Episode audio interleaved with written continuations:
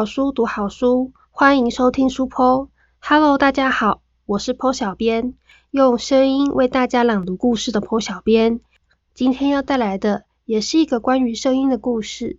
虽然坡小编的声音不像故事男主角陆月笙一样迷人，能够迷倒声控的女主角梁晨，但坡小编会尽力诠释这个声音的故事，希望可以带给大家不一样的感受。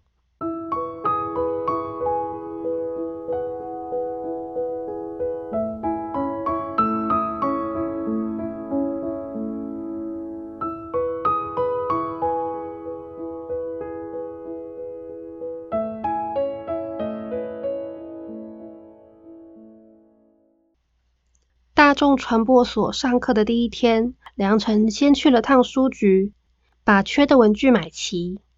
室友一早就不在，梁晨只能一个人照着印象在校园中行走，走了整整二十分钟才找到书局，买齐了各科要用的笔记本。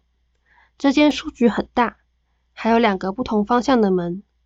梁晨出了门后，发现外面的风景跟记忆中不太一样。于是返回，从书局的另一个门出来，随后呆呆站立在广场上，看着各个指标牌，觉得一头雾水。梁晨的方向感一向很差，国中时就因为在上学途中迷路、迟到而被处罚。他看见身边有人经过，上前一问：“请问你知道传播学院怎么走吗？”被梁晨拦住的男子个子很高，戴着黑色口罩，斜斜的看他一眼，用手比了比左边的方向就走了。梁晨朝他比的方向走没几步，那人又骑着脚踏车在梁晨前方停下来，岔开两条长腿，回头看他。梁晨迟疑的走到男人身边，不确定他想做什么。对方比比后座，就抬脚准备骑车。梁晨还在犹豫，男人见状，不等梁晨决定，就骑走了。哎哎哎，同学，等等！刺耳的刹车声响彻整个广场。梁晨朝男人的方向跑去，脸上红扑扑的，喘着气，二话不说坐上脚踏车的后座，心里想着自己也要去买一辆脚踏车才行。男人稳稳的骑上路。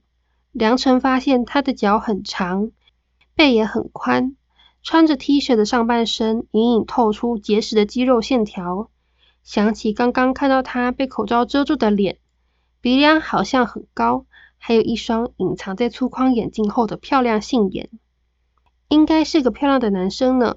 梁晨暗自心想。到了传播学院，男人先让梁晨下车。原来传播学院离书局不过是对角线的距离。梁晨郑重向对方道谢，见男人一直酷酷的，也没搭理他的意思，梁晨只好摸摸鼻子跑走了。梁晨进教室准备参加新生座谈会，一走进去就被老师叫住：“你帮我去楼上二零六室桌上拿一支镭射笔好吗？我研究室里面应该有人。”教室里的人都在看他，梁晨觉得尴尬，匆匆应了声好，就赶紧跑上楼，找到了二零六室，敲几下门，里头果然有人出来应门。门一开，梁晨微笑抬头，是刚刚载过他的好心人。男人已脱去口罩，高挺的鼻梁配上纯色极淡的薄唇。歪着头，看起来慵懒又有点不怒自威的气势。梁晨的大脑只有六个字：好看的不得了。梁晨屏住呼吸，定格在那里，话都不会说了。我、我、我来拿老师的镭镭射笔。梁晨的舌头打结。哼。男人轻笑一声，从桌上取了笔给他。梁晨接过后。朝男人鞠躬，就跑下楼，心脏砰砰的跳着。主持新生座谈会的是梁晨这一届导师吴可宁，他先在十几个人之中选了班带，五十分钟的介绍过去，一年级的研究生们个个暗自叫苦，除了学理论的必修课之外，有些需要实做操作的选修课也被老师直接要求一定要修，毕业前还要通过语言检定。听到这些，底下的学生们起了一阵小骚动。散会后，吴可宁把梁晨留下来。这学期运动会原本要由大学部的一个学生来主持，不过那个学生临时要去参加试镜，所以学校拜托我找人。你要不要试试看？吴可宁说。先前吴可宁已经问过其他学生的意愿，但大家都对没钱的事兴趣缺缺。我，梁晨迟疑了。当初梁晨为了面试上学校，当然是把自传写得很丰富。其实梁晨主持的会场不过是他妈妈公司办的简单走秀而已，还是为了让他写进自传里，才拜托公司的人让他主持的。这种小型时尚走秀。基本上也不需要说太多话，把稿子背起来念念开场白，接下来都是模特儿们的时间。吴可宁继续说服道：“这是个不错的机会哦，好好磨练磨练。假如主持的好，校长、学务长看在眼里，说不定下回毕业典礼也会找你主持。机会和实力就是这样慢慢累积起来的。”梁晨看着吴可宁老师。这看反应的场合，我梁晨对这个挑战是有点兴趣，但是这还真不是个能开玩笑的场合。这样吧，你跟我来。吴可宁是助理教授，年纪看起来不大，个性蛮豪爽的。吴可宁收拾东西，关上电脑，带着梁晨回研究室。他的球鞋在空荡的楼梯间响起沉沉的脚步声。和梁晨的小心翼翼截然不同。刚刚那个男人还在研究室，看见他们来，就立刻把口罩戴上。陆月生，我给你介绍一下，这是我们所上的新生梁晨。那个叫陆月生的男人，半坐卧在吴可宁的躺椅上看书，看起来和吴可宁的交情匪浅。陆月生没有说话，懒懒的看了一眼，对梁晨点点头，当作是打招呼。又低头看书。吴可宁把陆月生手中的书抢走，说：“我推荐梁晨主持今年的运动会，想让你指导他，让他表现得更完美，可以吗？”陆月生从口袋里拿出药包，对吴可宁晃了晃，隔着口罩发出的声音带着浓浓的鼻音：“我感冒了，一大早才去看的医生。”吴可宁挑眉。算算距离运动会还有二十天的时间，于是说：“这么不凑巧，这样吧，你们留个联系方式，这阵子你指导他一下，反正又不是叫你上去主持，你只是指导他，声音沙哑也无所谓吧。”吴可宁回头对梁晨说：“陆先生他是个很厉害的人，给他指导是你的福气，你很幸运哦。”陆月生无奈的看着吴可宁，要不是最近有求于他，必须常常来这里找他，陆月生才懒得跟吴可宁有任何交集。陆先生，他不是学校的人。梁晨突然觉得之前搭便车的行为太鲁莽，学校的确不只有老师和学生。陆月生还坐在躺椅上看着窗边，一言不发，不知道在想什么。怎么样？这个学生底子还不错，你只要稍微指导一下就好了。吴可宁加强语调。陆月生艰难的开口，嗓子很哑。一时半刻我也不知道要对他讲些什么。陆月笙漂亮的眼睛在吴可宁巨大的书柜上转来转去，起身抽了一本散文递给梁晨：“你随便念一段给我听听看。”梁晨接过他手上的书。乖巧的站到一边，一切突然顺理成章起来。他也觉得神奇。吴可宁背对他们，坐在办公椅上打字，忙自己的工作。梁晨清了清嗓子，开始念：“我有一块石头，看起来斑驳诡奇，不但满是苍棘杂老的缩皱，而且……”停！落月生沙哑的嗓子一喊，梁晨立刻停了下来。看向即使戴着口罩、脸上也满是崩溃的陆月生。同学，你遇到不会的字都不用查一查吗？有边念边是一件很糟糕的事。梁晨无言的看着陆月生，梁晨也很想借字典啊，但是他不敢开口。可以借我字典吗？梁晨小声的说。吴可宁立刻站了起来，从书柜上找到一本词典给梁晨，并对他说：“有什么需要就直接说，上课也是一样，不要怕，不然别人永远不知道你的需求，好吗？”梁晨突然有一种想法，让这么漂亮的人生气是一件很糟糕的事。好，梁晨真的是太小心了，刚入学很怕给老师不好的印象。畏畏缩缩的，反而让人感觉不好。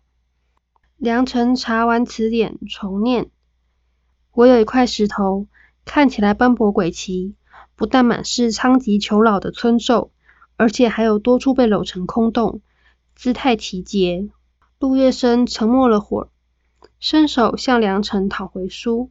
如果你在台上唱名的时候，不是先确认好名字的读音，照着自己意思随便乱念。是非常没有礼貌的事。这种场合，你最好随身携带一本字典。好，这段话你念起来像背书，这样用机器来念不是更简单吗？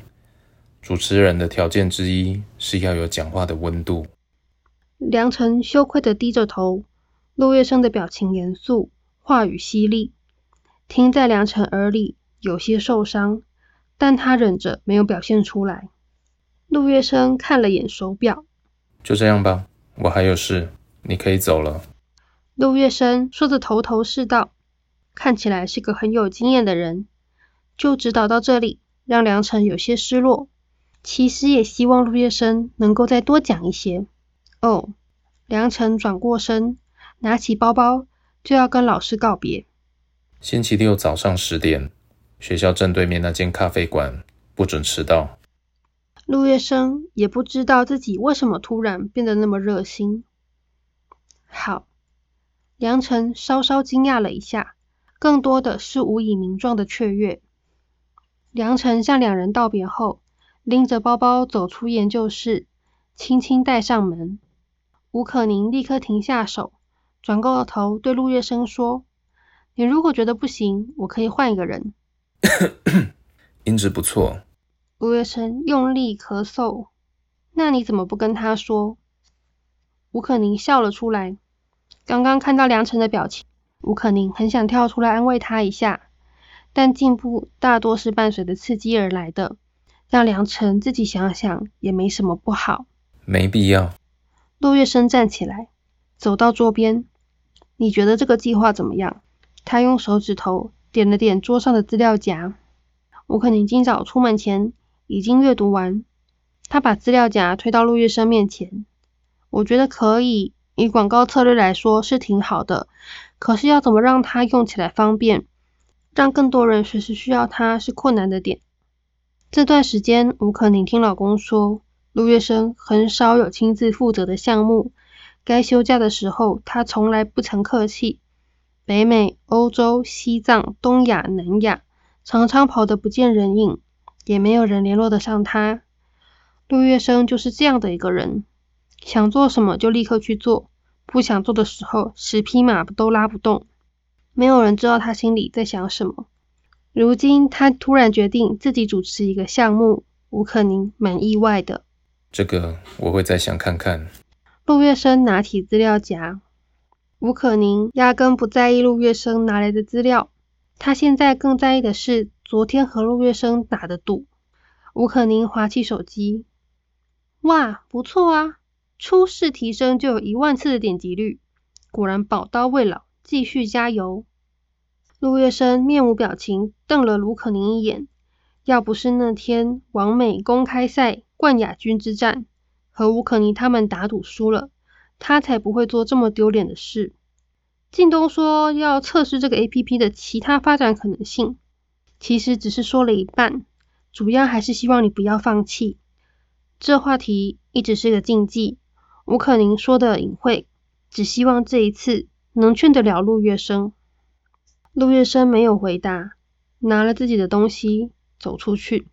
下楼之后，想到刚刚借的脚踏车锁钥匙没还，便进了系办公室，把钥匙放在吴可宁的专用信箱里，才慢慢渡出大楼。夏天的尾声，高照的艳阳毫不留情的散发热力，热的有点受不了。陆月生拿下口罩，迎面而来的学生多看了他几眼。陆月生上了停在路边停车格的车，驶出校园。四年了，实际来说应该是四年两个月又十五天。他意识到自己经常在算这个数字，然后呢，他也不知道。回去是不可能了，离开这么长时间，大概也没人记得他，何须恋战？陆月生打开车窗，将手肘靠在窗框上，骨节分明的大掌撑着头，懒懒的瞄了眼路边三三两两的学生，握着方向盘的手利落转弯，瞬间也将这些事抛在脑后。梁晨高中时非常迷恋电台 DJ 杨声，但是他喜欢的 DJ 杨声却突然消失了。梁晨听广播，久而久之成了兴趣，并因此报考了相关的研究所。上课的第一天，梁晨就被学院老师托付了运动会司仪的工作，同时指派曾经帮助梁晨的单车男子，也就是陆月生，做梁晨的声音指导。陆月生对声音工作很有经验，虽然乍看之下似乎很冷漠，但越是相处，就越是发现陆月生温柔的一面。不过短短几日，梁晨就对陆月生动了心，但他也提醒自己，陆月生的亲切不过是受老师的托付，不是真的对自己有好感。梁晨和陆月生的接触越多，心里就越是动摇。就在这时候。室友因为男朋友劈腿学妹，和男友大吵一架。梁晨发现室友的男友是他认识的人，在梁晨高中时曾经追求她一段时间，最后却演变成学姐自杀事件。这也是造成梁晨心里的阴影，不敢追求爱情的原因。梁晨一直犹豫是否要将这件事情的真相告诉室友，可他还没说出口。室友就和男友和好了，梁晨只能暗示性的将喜欢的唱歌 APP 节目推荐给室友，希望他喜欢的一个男歌手声的声音能够开导室友。但梁晨心里还是很不安，在一个因缘际会下再次巧遇陆月生，于是梁辰对陆月生倾吐烦恼。陆月生建议他对室友坦白，没想到当晚。梁辰就收到室友失恋的消息，赶回学校后便撞见室友和渣男的对峙。梁辰的知情不报也被当场揭开，室友生梁辰的气，梁辰也自责不已。自始至终，陆月笙都陪伴在梁辰身边，并开导他。梁辰后知后觉地发现，不是他的错觉，陆月笙似乎是喜欢他。梁晨却因此退缩了，开始躲避陆月笙。某天，梁晨收到了他喜欢的 A.P.P 男歌手生的好友邀请，生上传了一段深情告白。梁晨一听，这就是陆月笙的声音。之前陆月笙刻意压低声音说话，所以梁晨一直没认出来。原来他喜欢的男歌手和他喜欢的人居然是同一个。《练声的时光》这本书就是一个声控反被攻略的故事。自从开始录 podcast 后，坡小编体会到声音真的是一门大学问。用声音吃饭的人，不但要有一副好嗓子，技巧更为重要。所以配音演员能够配出不同角色的声音，在故事中，梁晨会认不出陆月生的声音也很正常。最后，当陆月生的身份公开时，一定是非常的惊喜。你也有喜欢的声音吗？你感受过那种耳朵会怀孕的感觉吗？现在有声书和 podcast 兴起，声音越来越受重视。以后若能听到各种不同的声音诠释故事，感觉是一件很有趣的事情呢。练声的时光实体书已经在九月十六号出版喽。听完声音版本的练声的时光，也欢迎听众朋友们上坡坡原创网站或是书店，继续以文字来感受这个声音的故事吧。破好书，读好书，我们下次再见，拜拜。